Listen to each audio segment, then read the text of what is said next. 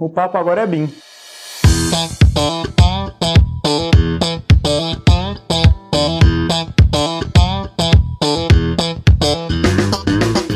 Galera, aqui professor Enson Portela falando e no episódio de hoje do Aprenda Engenharia nós vamos bater um super papo sobre BIM. Você sabe o que é BIM? E BIM 4D? Como e por que utilizar esse tipo de modelagem? O que tem a ver Lean com BIM? Vale a pena utilizar BIM no desenvolvimento do seu projeto? Todas essas perguntas serão respondidas ao longo do episódio de hoje com o engenheiro Lucas Bicalho. Então fica comigo até o final que eu te prometo que vai valer a pena. Para gravação desse podcast, eu tenho aqui comigo na mesa o Cairo Braga. E aí, pessoal, mais uma vez aqui para a gente gravar esse papo com muita informação hoje. E, como sempre, ela, Yasmin Costa. Fala galera, prazer estar aqui com vocês. Bora aprender engenharia? E também o nosso convidado, Lucas Bicalho. E aí galera, beleza? O papo agora é BIM. Show de bola, gente. Primeiro, agradecer a participação de todos vocês, em especial a participação do Lucas. O Lucas, aqui que eu sei, ele é engenheiro civil, um cara que trabalha há bastante tempo aí com o BIM. Eu pediria que nesse momento, Lucas, como a gente sempre gosta de fazer nos nossos podcasts, que você se apresentasse um pouco, falasse aí quem que é o Lucas o que é que você já fez, o que é que você já estudou, o que é que você está aprontando e como que está atualmente a sua carreira e fazendo já uma interseção com tudo que a gente vai falar aqui do BIM. Me chamo Lucas Bicalho, sou engenheiro civil, sou especialista em planejamento e controle de obras, sou certificado pelo PMI com certificação de Project Manager Professional, onde é um profissional de gerenciamento de projetos, né? E trabalho atualmente com execução de obra, implementação de BIM e diversas áreas relacionadas à gestão. Início da minha, da minha carreira foi um negócio meio diferente, que eu não tinha nenhuma indicação quando eu estava estudando, logo nos primeiros períodos, para entrar no meio da construção civil. Eu sou de universidade particular, e aí eu falei, cara, não estou conseguindo entrar na obra, o melhor jeito de entrar na obra que eu consigo aqui agora era entrar de serventão mesmo, sabe? E aí eu consegui entrar numa obra, só que foi muito engraçado que logo no início eles praticamente me mandaram embora, porque eu não tinha habilidade nenhuma para trabalhar como servente, eu era muito ruim de serviço. Isso era onde? A gente tá falando de que lugar do Brasil? Isso em Ipatinga, é, na minha cidade natal. Ipatinga, Minas Gerais, beleza. E que ano, mais ou menos? Ah, tem que fazer umas contas, velho. Eu tava no segundo período, eu tenho cinco anos de formado. Tá, então foi uns oito anos atrás, mais ou menos. Certo, é, mais ou menos isso. Uns oito anos atrás, mais ou menos isso. E aí, tipo assim, eu cheguei na obra pra poder trabalhar e o cara pediu pra poder furar uma boca de lobo mesmo. E aí, logo no início, ele me deu uma chibanca. Chibanca é aquela, tipo, aquelas ferramentas dos anõezinhos, assim, ó. De um lado é ponteiro, do outro lado... É, tipo uma enxada. Tipo uma enxada. Não, não é enxada, é tipo uma cavadeira mesmo. É isso, exatamente. E aí, eles me deram pra poder fazer um buraco com a boca de lobo. Só que eu nunca tinha trabalhado com isso. Aí o encarregado passou, viu na hora eu trabalhando. Aí foi, pegou na minha mão, Enzo. Segurou, falou, viu se minha mão tinha algum calo, viu a mão lisinha. Ele falou, meu filho, que não é pra você não, né? Isso foi no primeiro dia. Eu falei, não, é sim e tal. Ele falou, não, isso aqui não é pra você não. Você nunca trabalhou com obra, não. Faz o seguinte, vai lá na, no RH e pega a sua carteira de trabalho, que eu acho que não deu tempo nem de sujar ela ainda. Sujar é assinar, né? É, sim, sim, entendi. Tipo assim, eu todo empolgado, não, eu vou entrar de servente, que eu vou crescer e vou conseguir ter sucesso, né, na profissão. E no primeiro dia eu praticamente fui demitido. Aí eu fui falei com ele: "Não, cara, vem cá, me ajuda aí que eu aprendo, me dá uns dias aí". Ele falou: "Não, isso aqui não dá, não dá, não dá". Eu falei: "Cara, eu tô fazendo engenharia. Minha mãe é secretária, meu pai é semi-analfabeto, não tem condição de eu ir por indicação, não conheço ninguém para entrar em obra, engenheiro, você tem engenheiro aqui, engenheiro tem que saber mexer com obra. Se vier para que mexer com vocês e não tiver experiência, não tem jeito. Aí ele falou: Ah, você tá fazendo engenharia? Eu falei: Tô. Falei, então vou fazer o seguinte: eu vou te dar uma oportunidade. Você sabe contar? Eu falei: Contar, eu sei. é, você sabe escrever? Aí eu falei, não, escrever eu também sei, não sou muito bom de português, não vou escrever. Aí ele foi, virou e falou assim, é, então é o seguinte, eu vou te dar um, uma oportunidade, a partir de agora você vai ser ponteiro. Ponteiro? Ponteiro, no caso a função chama pontador de obra. Nunca ouvi isso na minha vida. Você vai contar as marmitas dos peão, as marmitas dos colaborador, e puxar hora no cartão de ponto. Aí, graças a Deus, o negócio deu certo. Aí eu fui apontador, apropriador, auxiliar de obra, auxiliar de engenharia. Aí eu fui sessão técnica. Aí eu voltei um bocado, fui, fui estagiário para aprender outras coisas novas. Aí eu virei auxiliar de engenharia. Mas sempre na obra, não é isso? Isso em várias empresas, é. Isso aí até eu me formar. Legal. Auxiliar de engenharia, técnico, me deram a função de técnico, mesmo eu, eu tenho técnico de instrumentação e automação, que é de de outra área, técnico sênior e depois engenheiro júnior e engenheiro também. E hoje eu empreendo na área de engenharia, faço diversos trabalhos relacionados a BIM, voltados mais para a área de gestão, trabalho com mapeamento aéreo, com drone e dou aula, sou professor de MBA nas cadeiras de planejamento e controle, de BIM 4D e Lean Construction, que é a disciplina forte que eu aplico dentro do canteiro de obra. Tudo de uma forma mais prática, pegar e fazer, né? Minha hashtag é vai lá e faz. Eu também uso essa hashtag, eu gosto dela também, vai lá e faz. É, eu sempre coloco pra galera que é o nosso estilo de trabalho. E estamos aí empreendendo na área digital para construção civil, tem uma comunidade de BIM e tem o Instagram, Bicalho BIM, muita coisa legal rolando aí. Bacana, cara, parabéns, baita história, muito legal, muito legal. Eu sei que você defende bem essa bandeira do BIM, né, do BIM 4D. Explica pra gente um pouco mais sobre o que, que é isso. Eu garanto para você que a gente tem muitas pessoas que nos ouvem que ainda estão no começo dos seus cursos de engenharia, outros até mais já que se formaram e que mesmo assim não tem tanta noção do que é BIM. Eu me arriscaria a dizer, inclusive, que muitos dos nossos ouvintes devem pensar que BIM é um software. Então, antes mesmo até de explicar o que, é BIM 4D, explica pra gente o que, é BIM, o que significa essa sigla, qual que é a vantagem e desvantagem desse negócio todo, e aí você pega o seu gancho e explica o que é o BIM 4D é BIM, né, Building Information Modeling, ou modelagem da informação para construção. É, é, o conceito, a palavra. Mas eu gosto muito mais de definir BIM como construir virtualmente, construir dentro do computador, simular a construção dentro do computador. Né? Isso começa a se entender o conceito de BIM. Mas para que isso aconteça de forma eficiente, muito mais coisas são necessárias. Né? Não é só construir dentro do computador. Eu preciso preciso de implementar isso para dentro do canteiro de obra. Eu preciso de trabalhar com outros projetistas. Eu preciso de software, né? Uma parcela. Sem software fica difícil. Eu preciso de poder computacional, né? Processamento gráfico, processamento de hardware. Sim. E aí a gente costuma dizer que BIM é construir virtualmente, mas também são pessoas, sabe? É um conceito mais recente de que tem toda essa questão da construção virtual, mas é algo que necessita muito de implementação e que sem isso uma, não, não tem como ser eficiente. E claro. a gente sempre fala que BIM é construir virtualmente, mas BIM também são pessoas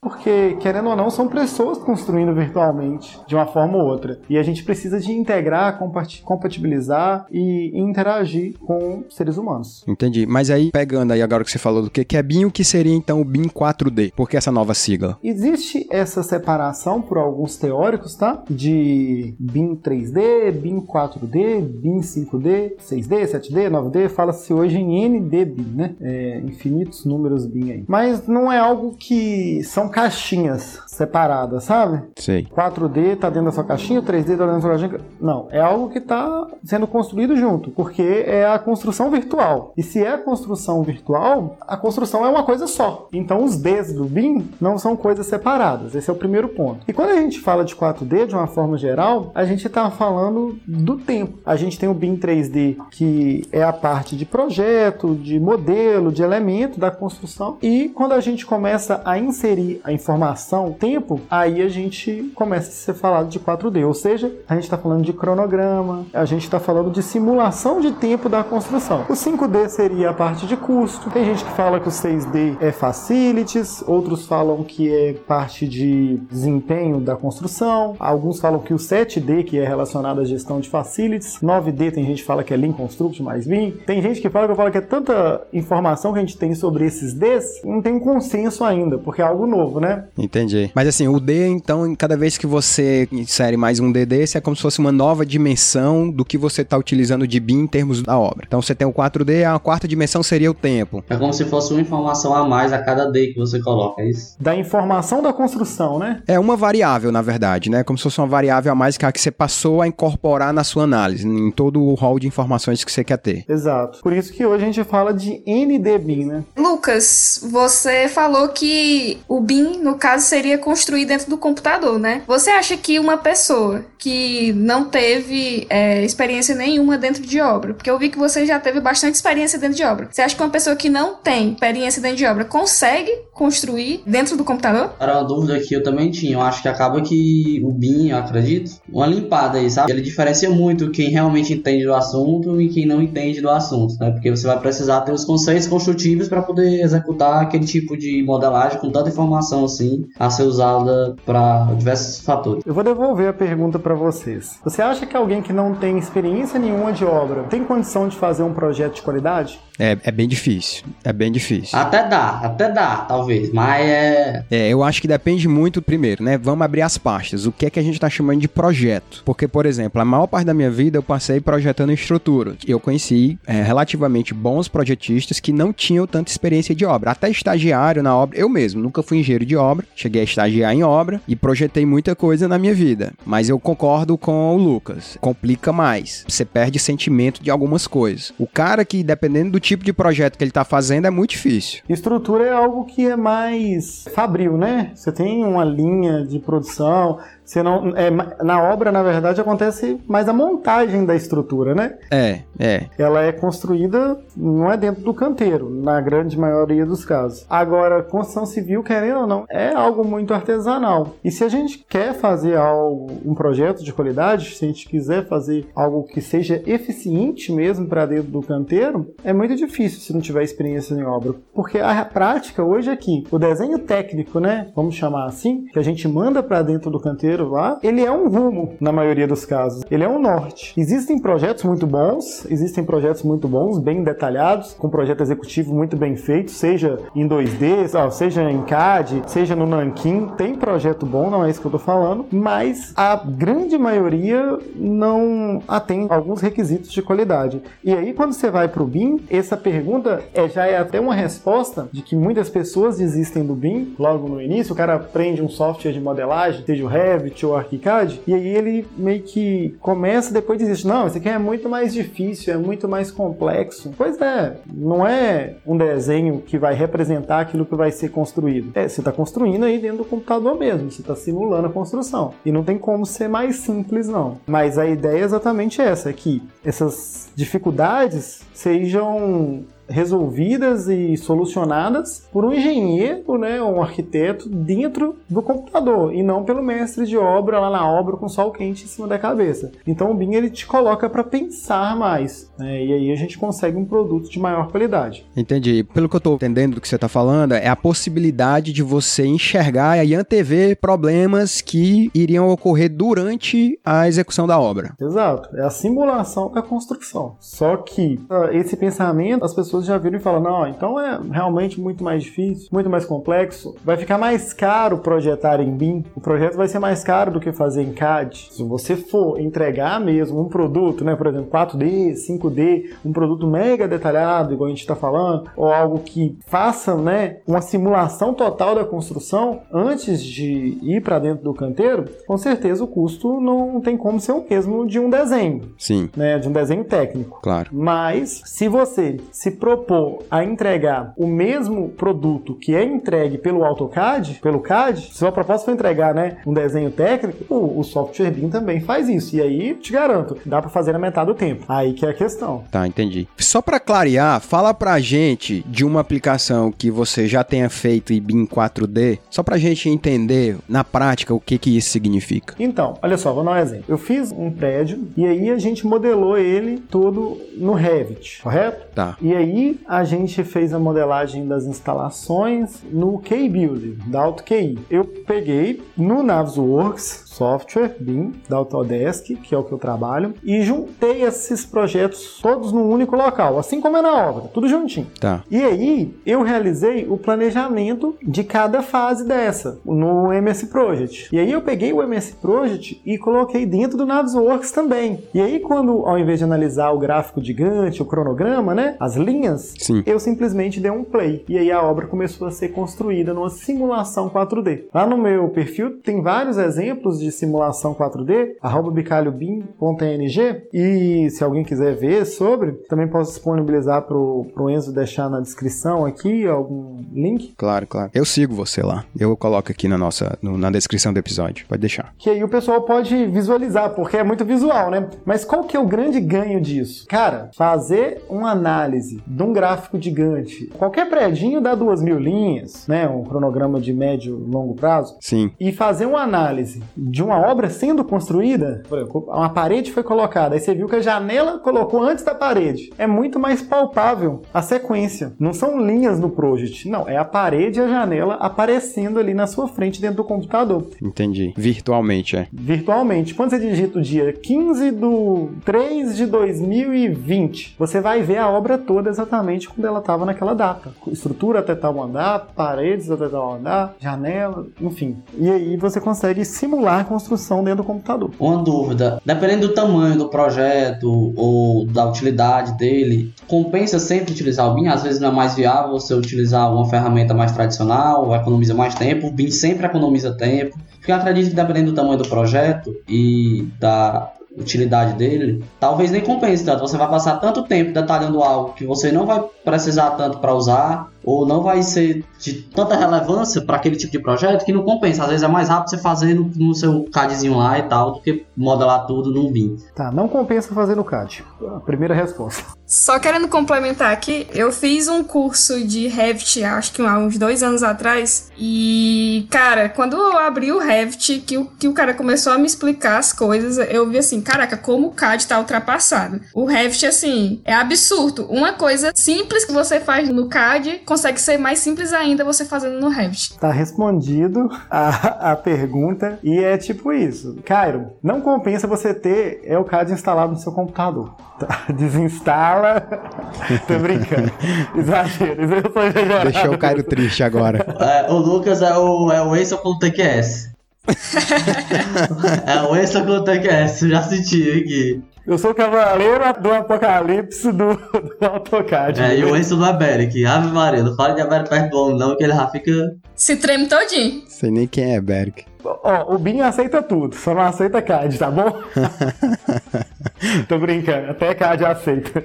Olha só, cara, é que nem eles me falou, é tudo muito mais fácil, cara. Eu não tenho, para começar, eu não tenho que fazer corte no CAD. É um software de inteligência paramétrica que a gente fala. Você simplesmente, você não faz desenho técnico, você modela. Então você já faz ele em 3D. E aí, se você modificar numa planta, acaba modificando no corte, em todas as outras vistas e detalhes que você desejar. A questão do nível de informação, e que eu estava falando de 4D, aquele nível de informação que a gente vai inserir no modelo, isso é de acordo com a necessidade do uso do modelo. Vou dar um exemplo. Eu fiz um home office aqui todo em BIM, mas eu trabalhei 4D para um home office. Tá entendendo? Hum, mais ou menos eu fiz, eu modelei ele todo em BIM, eu coloquei eletroduto, né, que tinha a propriedade do custo do eletroduto. Home office é um escritório em casa, né? Sim. E aí eu coloquei a mesa com a propriedade correta, eu consegui colocar a iluminação que eu estou utilizando e quantos lumens ela daria no revestimento da mesa e se isso seria refletido na câmera que eu ia captar. É um exagero. Mas todas essas possibilidades eu consigo ter no software BIM. Agora, eu não coloquei a informação de tempo dentro do modelo. Eu não fiz a parte do 4D. Eu trabalhei em BIM, mas eu trabalhei em BIM 3D. Eu também trabalhei em BIM 5D, que eu coloquei informações de custo, que aí eu consegui extrair o custo desses elementos. Ou seja, quando eu acabei de construir ali, eu tinha uma tabela lá pronta falando quanto que ia custar de material a minha obra. E aí, se eu tirei um aparelho, se eu tirei uma parede, essa planilha de valor ou de quantitativo, ela é atualizada simultaneamente. Agora, não era necessário necessário para mim trabalhar com o tempo. Entendi. Pera, simultaneamente você tá dizendo o seguinte: você mudou a espessura do revestimento da parede. Automaticamente essa planilha já pegou essa mudança que você fez no software, no modelo.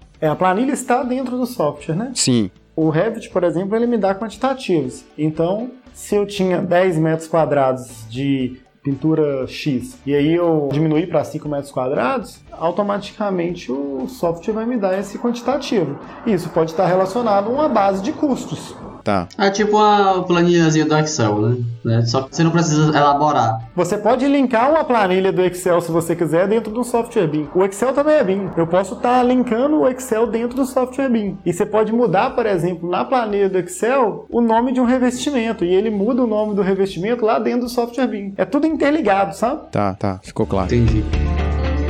These days, a growing number of architects, engineers, and contractors are using BIM. And here's why. Lucas, muito se fala do uso de BIM em projeto, mas você, né, pelas conversas que a gente já teve, você gosta da aplicação a nível de canteiro mesmo, né? Usar o BIM num canteiro. Exato. Já ouvi você dizer que o uso de BIM em projeto, o ganho é assim relativamente pequeno, quase nada. Explica isso pra gente, por que, que você pensa dessa forma? Tá, esse é um pensamento meio que meu mesmo. E é o seguinte, ó, vamos lá. Qual é o percentual, pensando numa obra, tá? Num empreendimento. Vamos construir um prédio de 10 andares. Desse prédio de 10 andares, do custo total dele, da construção dele até entregar a chave para o cliente, quantos por cento desse custo estão destinados a projeto? Eu chutaria em todos os projetos 1 a 2%, talvez, nem isso. 1 a 2%. Então a gente pega um valor teórico do prédio de 10 milhões, correto? Tá, correto. Então, 10% a gente está falando de 100 mil. 1% a gente está falando de 100 mil, né? Então a gente tem 100 mil reais. É, é vai, então vamos botar, bota aí 300 mil reais, talvez. Tudo bem. 200, 300 mil. Vamos pagar caro nesses projetos. 300 mil reais, beleza? Aham. É, tô pagando bem, o dinheiro tá sobrando. É, e aí é o seguinte, a gente fala que o BIM, ele pode economizar em torno, tá? É uma estimativa geral, em torno de 20% a 30% no custo dos projetos. Essa é a estimativa geral. Tá. Se a gente for entregar o mesmo que se está entregando. Acaba que você entrega com uma qualidade melhor porque o projeto são em BIM, não tem nem como. Mas acredita-se que a gente consegue economizar de 20 a 30%. Então, a gente está falando de 20% de 30% de 30 mil, correto? É. 10% de 30 mil, 300 mil. 30, 90 mil reais. 90 mil reais. 30% de 300 mil dá 30 mil reais, não é? Dá 30 mil reais.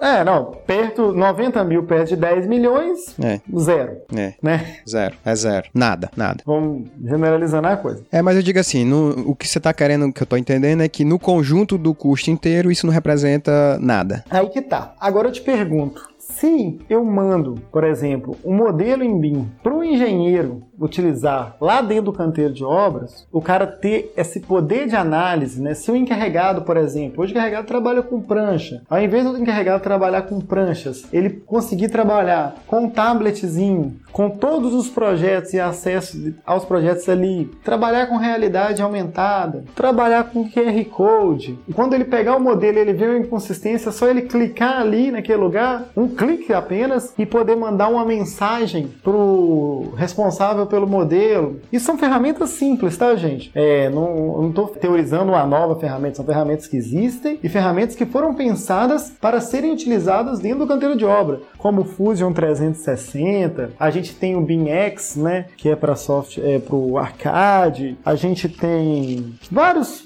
softwares que possibilitam o A360 também, que possibilitam a visualização do modelo em loco. E a gente ter essa ferramenta Tá, entendi. Aí, no caso, você tá pressupondo, por exemplo, que o cara tem um tablet, um celular na obra, né? Pra poder fazer esse tipo de coisa. Exato. É, e você tá pressupondo também de que o cara que tá usando, ele tem o mínimo de conhecimento técnico para executar esse tipo de, de ação. Porque a gente sabe que a construção civil, pelo menos, pega gente de tudo que é tipo, entendeu? Então esse cara que tá lá... É, eu já ensinei analfabeto a mexer nisso. Então, É, mas é mais, mais, mas é, é mais difícil, entendeu? Dá, dá, claro que dá. Mas eu tô dizendo que não é um negócio tão simples, acredito eu. é, é, mas é claro que é mudança, né? É, não é tão simples, mas não é tão complicado assim também não. Eu acho que complicado é o custo que a gente está gastando com a falta de uma informação de qualidade Exatamente, eu também vejo assim. dentro do canteiro de obra. O tanto que se perde de dinheiro com a falta de projetos mesmo para dentro do canteiro. Porque é o seguinte, É. eu falo muito disso na minha aula e é sempre uma polêmica um pouco grande, porque a gente tem essa dificuldade de pensar, pô, vai ter ferramenta. Cara, tá todo mundo mexendo no WhatsApp. Há 5, 6 anos atrás, quem imaginava que o pedreiro ia utilizar o WhatsApp? Ele tá até no Facebook e se bobear agora, nessa situação do coronavírus, tá fazendo videoconferência. É isso aí. Democratização da informação. Cara, o tanto de professora do ensino básico, minha esposa, ela é psicóloga e ela trabalha com educação infantil. As professoras não tinham conhecimento nenhum, estão passando aperto com o negócio, mas tá todo mundo fazendo aula online. Então, é um caminho que pode demorar um pouquinho, né, por alguma resistência, mas é um caminho que não tem muita volta não. Por quê? É o cara clicar numa parede e aparecer o dia que ela vai ser executada, quem vai executar a parede, quantos metros quadrados tem aquela parede, quantos tijolos vão ser gastos. E se alguém mudar o projeto lá ou o planejamento e o cara clicar nessa mesma parede, ele vai conseguir ver que mudou a situação, realmente não tem preço, sabe? Que, é, que paga. Ou seja, em outras palavras, o ganho que o cara tem com o BIM dentro do canteiro, inclusive financeiramente, é muito maior do que o ganho que ele vai ter com o projeto. É essa a conclusão? Com certeza, é essa a conclusão. Essa é a opção que o BIM 3D dá. Entendi. Agora tem o que o BIM 4D vai dar também. E que a compatibilização de projetos pode dar. Por quê? O engenheiro de obra, né? Eu sou engenheiro de obra. Eu tô na obra quando eu tô usando o BIM. Sabe, sabe como que eu faço para compatibilizar o projeto, Enzo? Diga aí. Dois cliques. Eu consigo ver todas as interferências entre disciplinas que eu tenho com o meu projeto com dois cliques. Legal. Listadas. E se ela já foi resolvida por alguém, por um outro engenheiro, ou por mim mesmo, ou para qualquer situação, ela aparece um status para mim. É, isso é legal. E você sabe o que é melhor? Você trabalha com estrutura, né? Sim. O Enzo trabalha com estrutura. Você utiliza qual software? TQS. Para modelar estruturas, TQS. Para gerar minhas pranchas, aí no caso AutoCAD, que agora eu fiquei com vergonha de dizer que eu uso AutoCAD. Tá bom.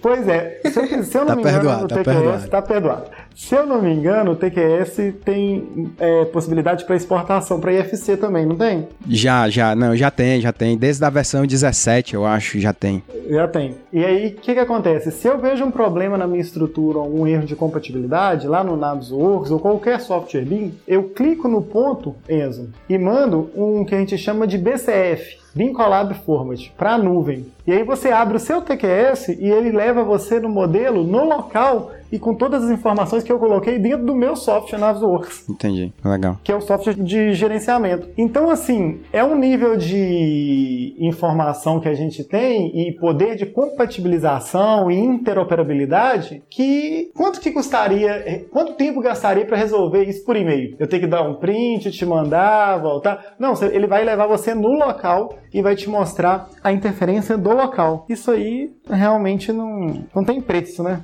Eu acredito que muitas obras ainda não utilizem a metodologia BIM dentro delas, né? Exato. O que, que você diria que seria o maior empecilho para que ocorresse a democratização do BIM, né? Nessas obras? Eu acredito que seja uma questão de cultura, algo que está evoluindo ainda, né? O BIM está chegando mais forte agora e exigência pública, né? A gente tem algumas exigências já, como tem um decreto que saiu agora e que começa a ser exigido para algumas obras públicas a partir desse ano e vai com uma estratégia até 2028 de exigências e implementação em órgãos públicos. O que se vê em outros países né, da evolução do BIM é o início no governo. O Brasil iniciou já esse processo e que ainda as coisas estão acontecendo. Por isso que eu falo, é um grande momento de se começar a trabalhar em BIM. Não é algo que está todo mundo sabendo, isso é muito bom, porque eu sempre falo, ou a gente vai aprender a correr atrás do BIM agora, ó, sair na frente com o BIM agora, ou daqui a pouco a gente vai começar a correr atrás da informação, né, de quem já está sabendo, e aí a gente pode perder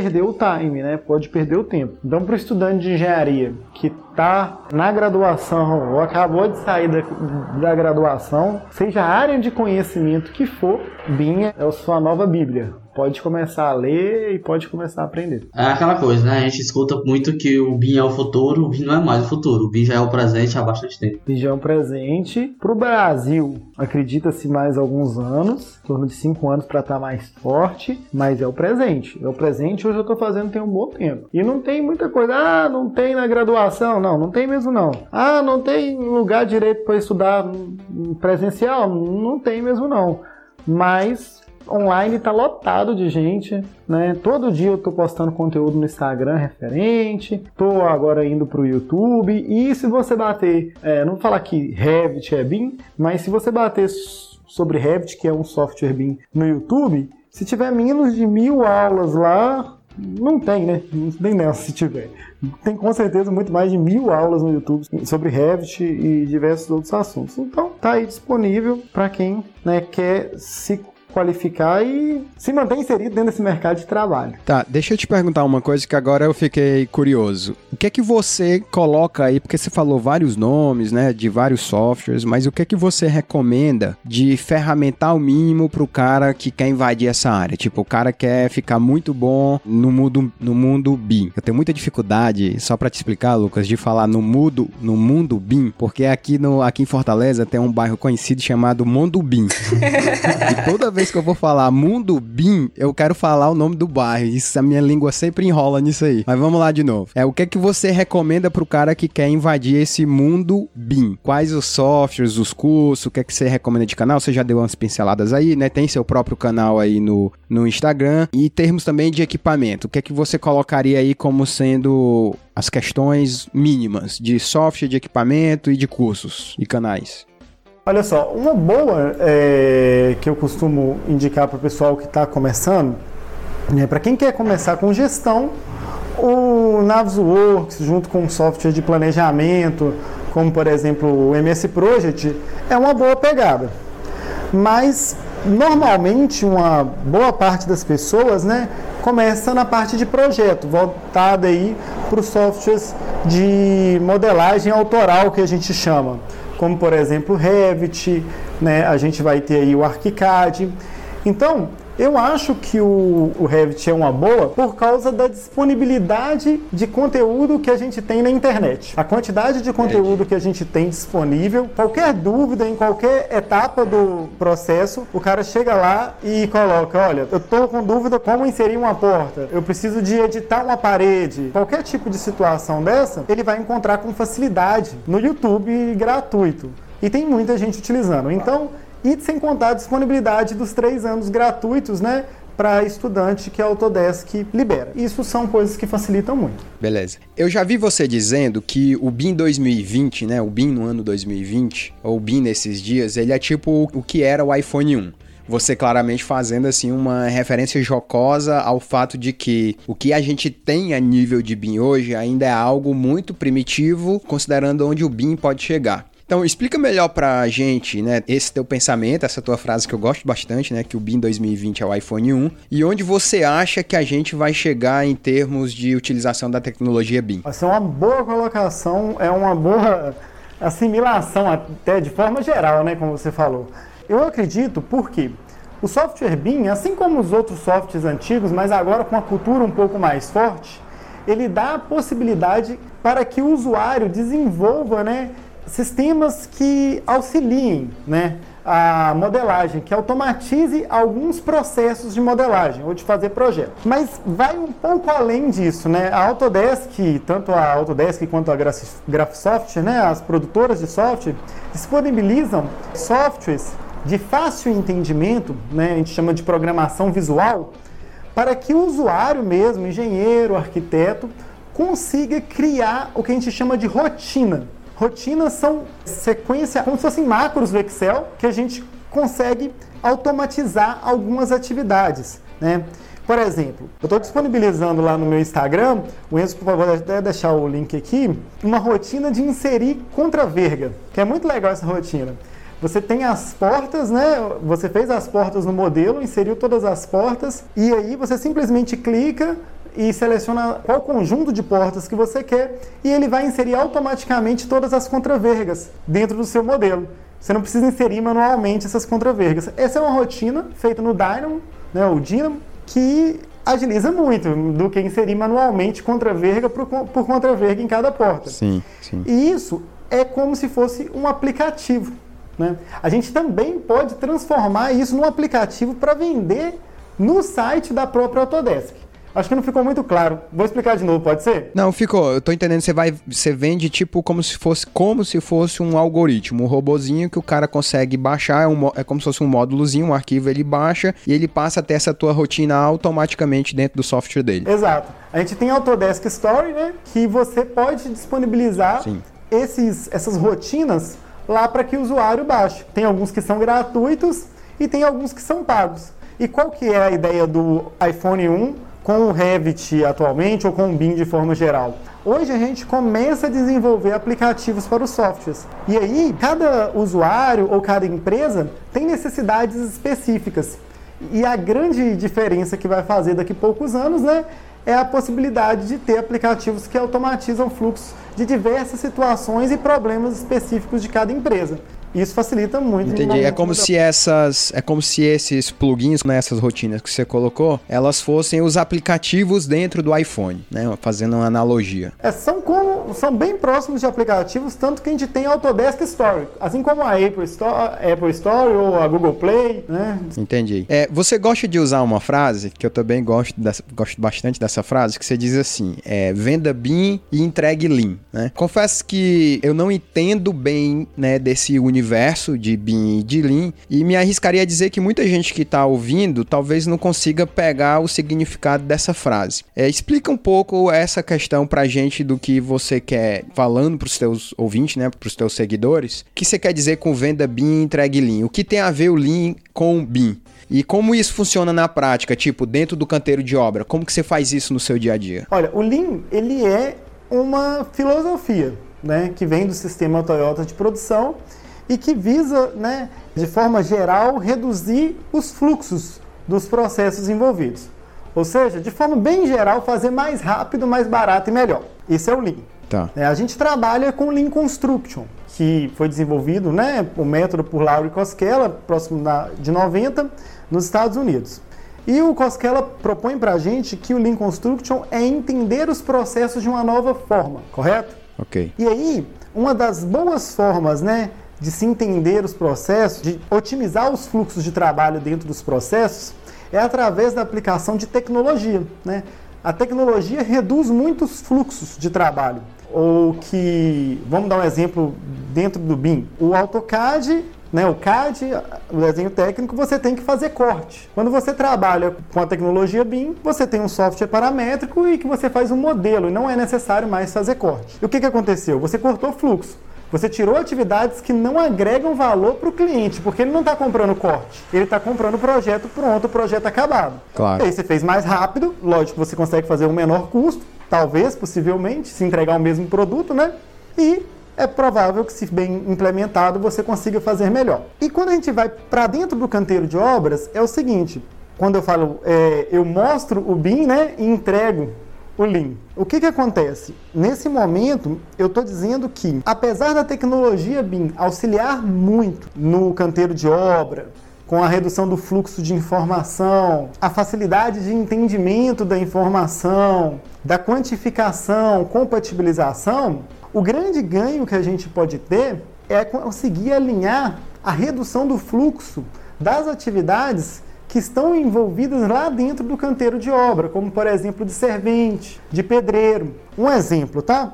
Eu utilizar o modelo BIM para poder conseguir contabilizar a quantidade de tijolo de uma forma automática, né? que vai em cada parede. E isso é simplesmente dar um clique, eu consigo passar para o meu almoxarifado, vou entregar para ele um relatório ou um desenho até de quantidade de tijolo que foi colocar em cada parede. O que, que isso vai fazer? Na hora que o pedreiro vier executar, o número de passos que ele vai ter que dar para executar a alvenaria de bloco cerâmico, no caso eu trabalho muito com empreiteiro, né, vai ser muito menor. E ele vai conseguir ter uma produtividade Entendi. muito maior. Então, eu consegui de uma forma ágil, eu não tive que pegar a área, contabilizar aquela complicação toda, quantificar o número de tijolos em cada parede no prédio inteiro, em 10 minutos no máximo eu gasto para fazer isso. E aí, uhum. passo para o almoxerifado, junto com o servente, eles já posicionam o tijolo no local correto. Esse é um exemplo que a gente utilizou na obra aqui. A nossa produtividade, Enzo, chegou em alvenarias periféricas a 49 metros quadrados por dia. 49 metros quadrados de alvenaria por dia. A média bom, do Sinap é 12. É. É um número, assim, em alvenaria periférica, que eu não tenho boneca, não tem recorte. Tá, essa questão tá, toda. Sim. Um outro exemplo. É um pano só, né? Como se fosse é. uma fachada com um pano só. Um outro exemplo, a gente gerou já do modelo um VR 360. Isso que a gente faz também com alguns 3, 4 cliques assim de mouse dentro do modelo BIM, a gente gerou uma realidade virtual 360, aquela estática. A gente gerou um QR Code isso pode ser aberto em qualquer. Eu vou deixar um modelo aqui para vocês também, de um modelo 360, que eu envio, sabe para quem é isso? Diga aí. Para o WhatsApp do bombeiro.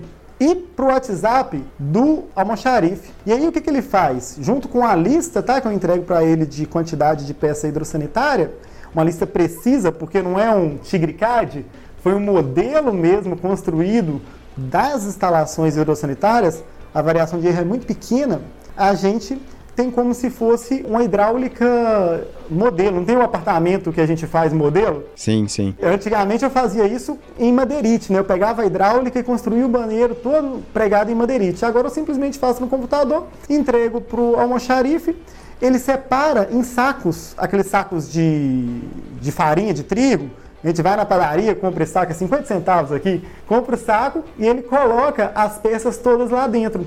E aí tem a folha impressa banheiro, apartamento 201, banheiro social e o QR Codezinho lá. Aí qualquer um pode chegar com qualquer celular, não é um QR Code que precisa de um aplicativo, é um QR Code que está na nuvem.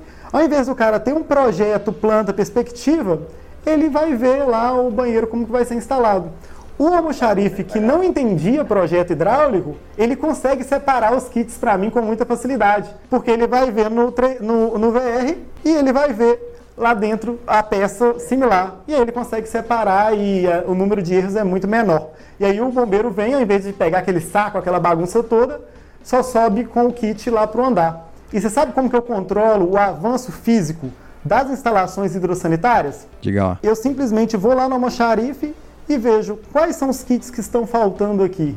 Ah, esses kits foram que já pegaram para levar para produção. Legal, hein? É bem legal, cara. Você controla qualquer erro de perda de material, coisa do tipo que esteja faltando, porque o cara já vai com o kit certo. Então, se ele chegar dizendo que faltou alguma coisa, alguma coisa deu errado, né? Alguma coisa tá errada. Então, você já tem como controlar a produção do cara, ou se o cara fez alguma coisa de errado, ou se tinha alguma peça com problema, já tem como controlar toda essa questão, porque você já vai certo da quantidade que vai usar. Né? Isso em Lean Construction se chama produção puxada. Sim. O colaborador vai puxar a produção. Não sou eu que vou ficar comprando, eu diminuo o número de estoque, eu faço um just in time de acordo com a necessidade, porque eu começo a mapear o tact, né, o tempo de produção de cada banheiro, e eu não tenho que ficar comprando peças as mais. Na verdade, Agora a gente pede direto para o depósito já mandar os kits separados, banheiro por banheiro. Então eu não preciso nem do almoxarifado mais separar. Você, exatamente, você transferiu a mão de obra desse passo para o teu próprio fornecedor. Né? Exato. Né? Você tirou mão de obra de ti. Exato. Agora, tem como fazer isso com a plataforma CAD? Tem, claro. Só que um trabalho que você vai ter para poder fazer isso. E a possibilidade dessas peças não estarem certas, porque foi feito um 2D com isométrico, aquela coisa toda, é muito grande, né? Sim, sim. Lá não, a gente consegue ver se a luva está entrando dentro do concreto. Um milímetro, né? É. E aí realmente não tem como comparar. These days, a growing number of architects, engineers, and contractors are using BIM. And here's why. Cara, a gente fala tudo, né? Tanta tecnologia, tanta ideia boa que você tá dando aí, tanta coisa bacana. É uma dúvida que eu sempre tenho quando a gente cai nesse tipo de situação, né? Onde a tecnologia tá avançando relativamente bem, com certa velocidade, é se o teu contratante ele enxerga valor nisso. Tipo, os caras veem valor no que você tá oferecendo ou ainda você tá fazendo um trabalho de evangelização para mostrar pro cara, ó, se a gente fizer desse meu jeito aqui, tu vai economizar tantos reais, é muito mais veloz, é muito melhor, tua produção é muito maior. Ó, a questão de valor que o cliente dá, né? Cara, o cliente não tá nem aí se eu tô vendendo CAD, se eu tô vendendo BIM, se eu tô trabalhando com Lean, o que que eu tô mexendo? O cliente quer ver número. E cara, o BIM mostra número. O Lean mostra número. Eu consigo provar para ele na prática que a gente consegue economizar. A gente trabalha, né, com administração de obras sobre risco de economia. Como é que funciona? A administração de obra é um negócio que ficou meio em desuso. Por quê? Quanto mais eu gasto na obra do cara, mais eu ganho. Para o cliente isso não é muito bom. Né? Eu vou gastando e eu vou ganhando mais. Aí a proposta que a gente trabalha é o seguinte: a gente trabalha com administração sobre percentual né, gasto que vai arcar com o meu custo fixo. As minhas horas como engenheiro, né, um percentual pequeno. A gente fala, ah, 8%, a gente está falando em obra aqui, tá? Mas dependendo se a obra for menor, a gente fala em 12%. Eu trabalho com administração a menor possível, mas eu solicito que o cliente, né, exigência de contrato, na verdade, que ele tenha um orçamento com composição de custo feita por um terceiro. Aí eu vou pegar esse orçamento, vou analisar.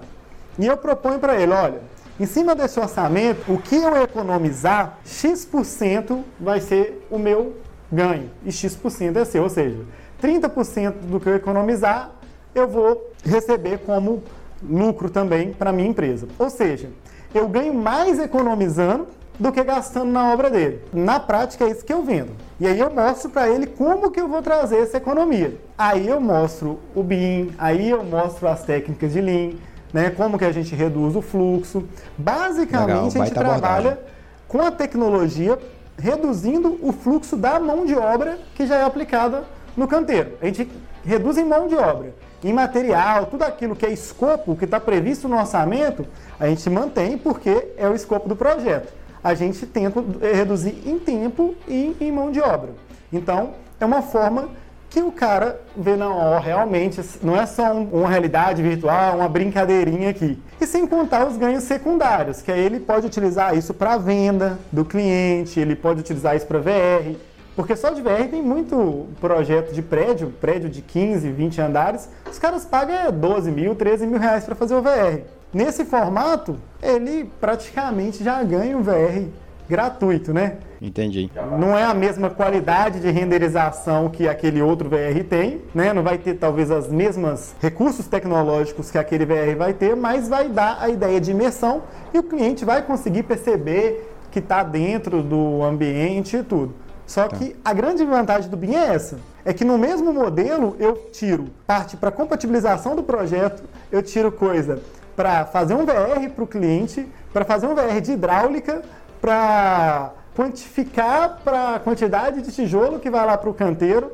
Então o modelo ele tem essa inteligência paramétrica e está tudo integrado. Ele é muito completo, né? É, exato. Muito completo. E tipo, beleza, tu explicou agora o que, o que tu vende para o cliente.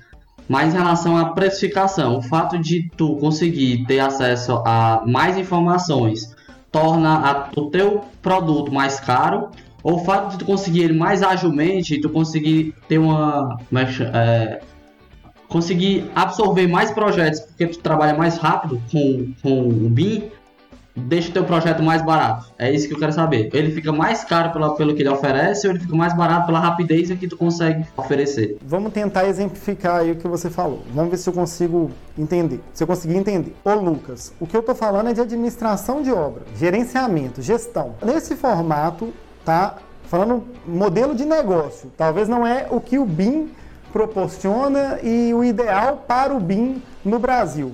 Tá ok? o que eu faço para o mercado, o cenário atual de engenharia que a gente tem e como eu vendo o BIM, como eu monetizo com isso, tá? Eu normalmente pego projetos em CAD. Eu não pego projeto em BIM. A grande maioria hoje não tem um projeto em BIM. E quem tem, tem uma maquete eletrônica.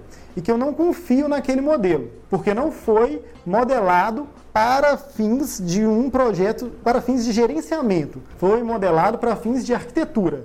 Então eu não tenho confiança na informação que tem lá dentro daquele modelo. Não me serve. Então, a grande maioria que eu pego, eu até, às vezes eu até prefiro, tá?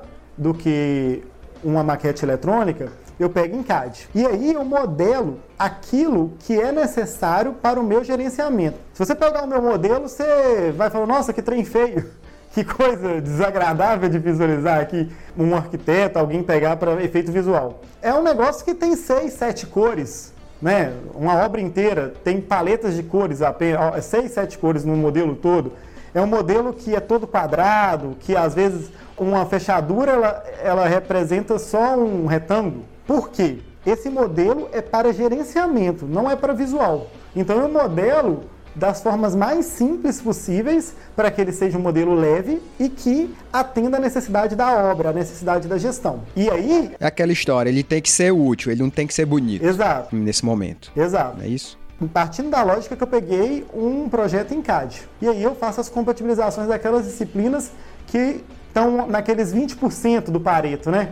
aonde tem um diagrama de Pareto que fala que 80% dos problemas estão em 20% das causas. E aí eu modelo aqueles 20% que vai ter maior impacto. Então, isso eu faço para gerenciamento. Agora, respondendo a sua pergunta para projeto, Se você está construindo virtualmente, provavelmente vai ser mais caro do que você fazer um desenho técnico, você representar tecnicamente. O custo é diferente. Agora, foi o que eu falei no início. Se você se propor a entregar o mesmo produto que é entregue pelo AutoCAD, né, pelo desenho técnico, o, o BIM também, né, o BIM não, o software BIM tem como fazer isso. E aí você consegue fazer muito mais rápido. Então o seu preço consegue ser muito menor. Mas se você quiser tirar né, a vantagem. Se você não quiser ter essa maquete eletrônica que eu pego e não me serve de muita coisa, aí não dá para ser esse formato. Aí você tem que pensar um pouco mais,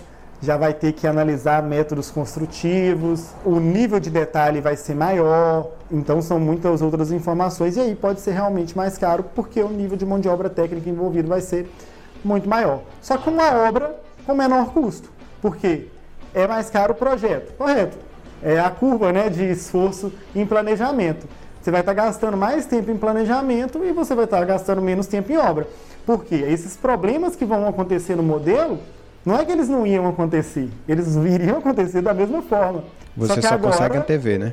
É, você vai acontecer dentro do computador com um engenheiro só. Isso, Ele ia acontecer lá na obra com mestre de obra, carpinteiro, servente, cliente, tudo tentando resolver. E aí retrabalho é o que a gente já conhece de construção civil. Lucas, seguinte, para quem está começando, está entrando no mercado agora, mas já tem bastante conhecimento de BIM e quer vender o primeiro projeto. Me dá uma dica de como essa pessoa consegue ter sucesso nessa venda de projeto sem ter nenhum case anterior, sem ter nada para apresentar para esse cliente. Então tá, para quem quer começar no mundo BIM, né, vendendo projetos e tem experiência com a tecnologia, mas não tem experiência. Eu tô pensando aqui, o cara começando lá no bairro Mondubim aqui de Fortaleza. Isso não sai da minha cabeça mais. Mas vai lá, desculpa te cortar. O cara tem experiência com tecnologia BIM, já sabe de Revit, sabe um pouco de Navisworks talvez, sabe trabalhar bem nas ferramentas. Mas não tem experiência com obra, nunca fez isso, não tem case, né? E aí ele quer vender isso. Ó, legal. É, uma boa que eu sempre falo, cara, tudo enquanto é construtora, de médio e pequeno porte já está procurando, hoje está é, assim, né? Já está sabendo pelo menos o que é BIM. O cara sabe que o BIM é importante, correto? Tem uma noção, pode às vezes não saber o que é BIM, mas ele já sabe mais ou menos da importância da coisa. E uma dica que eu dou é o seguinte, cara, protótipo é sempre uma boa solução. Você chegar para esse cara e falar com ele, ô irmão, seguinte, eu trabalho com BIM, tá? Eu sou da Universidade Federal tal. Eu estou precisando desenvolver, tá? Tecnologia. Eu tenho uns projetos da faculdade, mas eu estou precisando de colocar isso na prática. Eu vou modelar a sua obra para você. Eu vou fazer o BIM aí na sua obra. Para falar que vai fazer mesmo. Vou fazer o BIM aí para você. Só que eu vou fazer aqui no canteiro. Eu vou vir aqui três, quatro vezes por semana no canteiro e vou construir ela aqui dentro aqui, ó. Em troca, você vai ganhar isso, isso, isso e isso. E eu vou te entregar assim, assim, assado. Eu já tenho um contratozinho de que você não vai ter nenhum problema comigo e que eu sou estudante e o professor Enzo já está se responsabilizando aí para poder me ajudar. e eu vou modelar para você aqui no canteiro de obra junto com o mestre de obra. Cara, depois que você fizer isso, você vai encontrar um milhão de problemas no seu modelo é. e, e, na forma Eu também que acho que o cara topa na hora. E o cara vai topar na hora. É, vai topar na Pode hora. Pode ser que ele não ganhe. Você já leva uns modelos para ele, já leva um CAD VR, já leva alguma coisa o cara topa na hora, porque ele vai ganhar e, e outra, né? Você está mostrando para ele um contrato, já vai mais ou menos um contrato formatado, você não vai ter problema nenhum comigo judicialmente, o, o professor Enzo está se responsabilizando por isso. Depois do primeiro aí que você fez de graça, você validou o seu modelo, as, as suas ideias, né? Agora você tem um portfólio. Você já na próxima, você já diz, ó, fulano de tal, da construtora tal, fez comigo. Exato. E se ele não te contratar, ele indica outras pessoas para você, porque é esse tipo de perfil que o mercado está procurando. É esse tipo de gente que a gente está precisando no mercado. Não é o cara que tem uma especialização, um mestrado, isso, aquilo. O mercado de construção civil quer o nego que vai lá e faz o negócio acontecer. Entendeu? Cara que está é interessado, eu, eu, cara que. Eu acredito nisso. É, é, faca na caveira entendeu? Sangue no olho.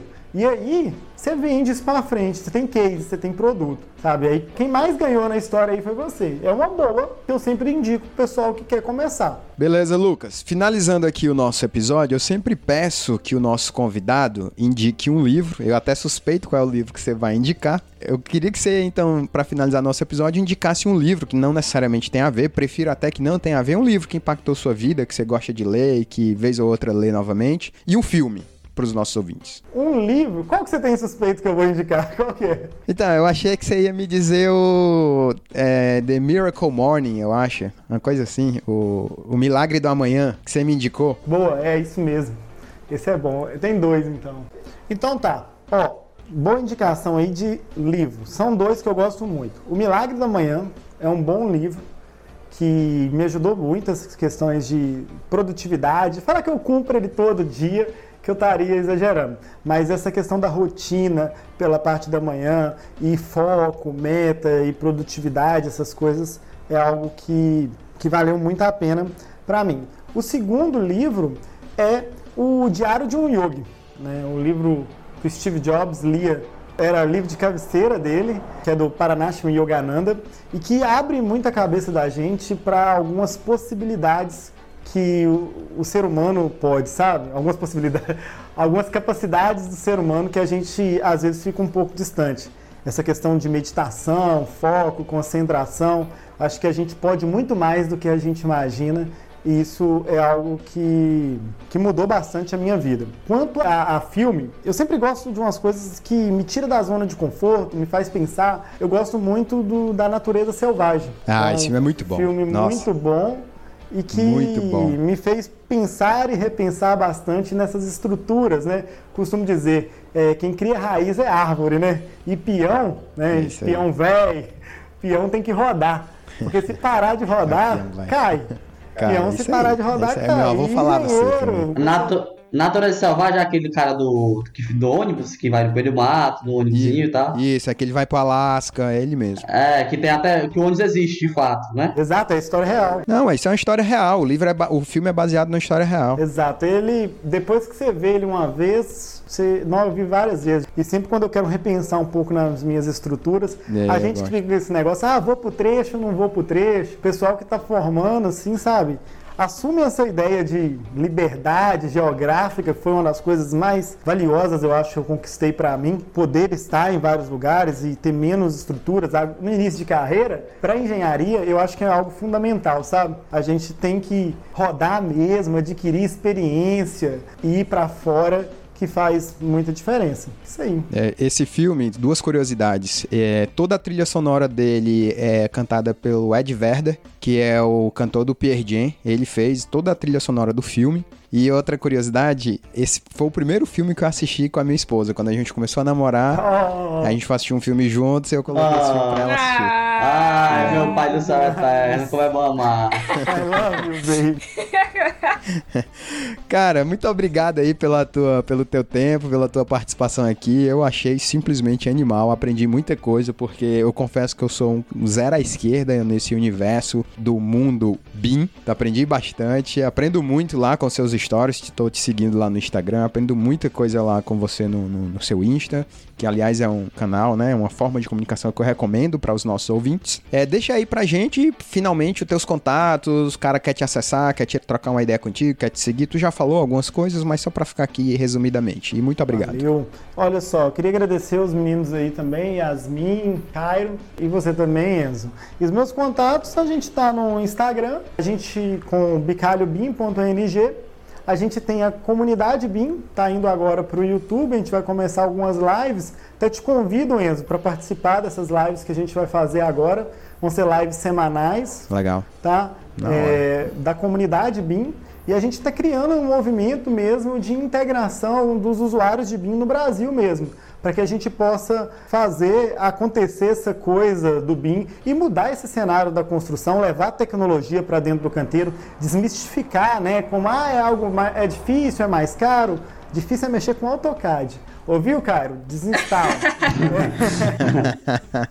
e levar de uma forma mais leve, mais tranquila, né? Sempre. É, meu Instagram é meio brincadeira um pouco, mas a gente fala de muita coisa séria, mas é levar de uma forma mais descontraída o conhecimento, que eu acho que a construção civil mudou. A construção civil mudou, o perfil, Isso eu concordo. O perfil Eu do concordo. profissional mudou e vamos embora que caminhão parado não pega frete não. E estamos lá no YouTube Massa. e no, no Instagram e agora no Telegram, Comunidade BIM. Tô deixando o link aqui para quem quiser entrar lá, tá bem ativo a galera e é para quem tá começando mesmo. Tem uns caras muito feras, tá com dúvida de Revit, cara, Posta lá que a galera ajuda. Não sabe pôr uma porta no Revit? Posta lá que a galera ajuda. É para isso que a gente está lá, para poder mudar esse cenário da construção. Massa, cara. Muito bom. Muito, muito bacana a sua visão. Mais uma vez, muito obrigada. Valeu. Obrigado e até a próxima.